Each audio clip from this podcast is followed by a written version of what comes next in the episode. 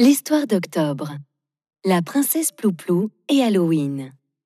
Par un matin lugubre d'octobre glacial, et dans une pénombre encore matinale, s'approchent des grilles de l'école encore fermées de fourbues silhouettes bizarres et autres chapeaux pointus. Pourtant, dans cette ambiance à faire trembler les mâchoires, seuls rires et paroles joyeuses percent l'épais brouillard. Princesse Plouplou, Mila, Chloé et autres copines vont fêter avec un peu d'avance la fête d'Halloween. Toutes et tous ont revêtu d'affreux déguisements à filer une frousse qui ferait pâlir pour sûr toutes les jolies frimousses. Une fois bien installée en classe, la maîtresse qui s'est pour l'occasion transformée en diablesse, annonce qu'à l'heure de la récré, une chasse aux friandises sera organisée, provoquant l'excitation générale dans les rangs des sorcières et sorciers.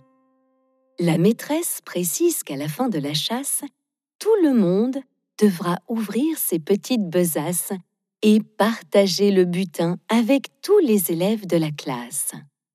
Plou-plou bien trop distraite à admirer son déguisement, fait mine de ne pas entendre ce point du règlement qui, pour Chloé et Mila, semble vraiment très important. Plouplou trouve que son accoutrement est parfait. Robe noire, chapeau, toile d'araignée, balai, un sac pour les potions format citrouille complètent cette panoplie et au doigt, une bague en forme de gargouille.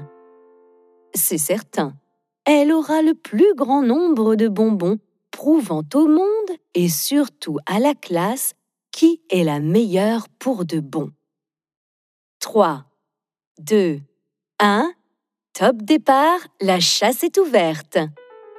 Et déjà, des équipes s'organisent pour en ramener un maximum, mais également pour aider les plus petits Bonne idée, certes, mais Plouplou préfère chercher seul, sûr de finir sur le podium. Tous les coins et recoins de la cour sont inspectés, derrière chaque arbre et même sous le toboggan. Rien n'est négligé. Ding dong La cloche sonne la fin de la chasse et pour le partage, le retour en classe. Chaque participant dépose le précieux butin sur une table comme pour le dépouillement d'un scrutin.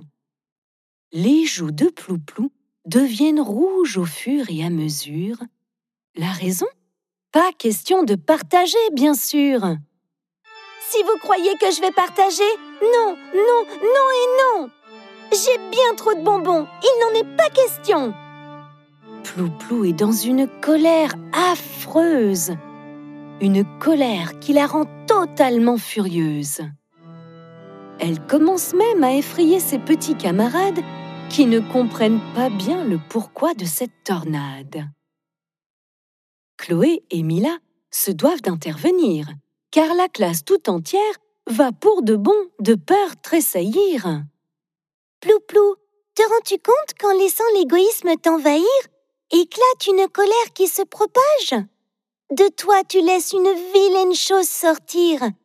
Souviens-toi, ce qui est vraiment effrayant n'est sûrement pas dans les déguisements, mais plutôt en nous.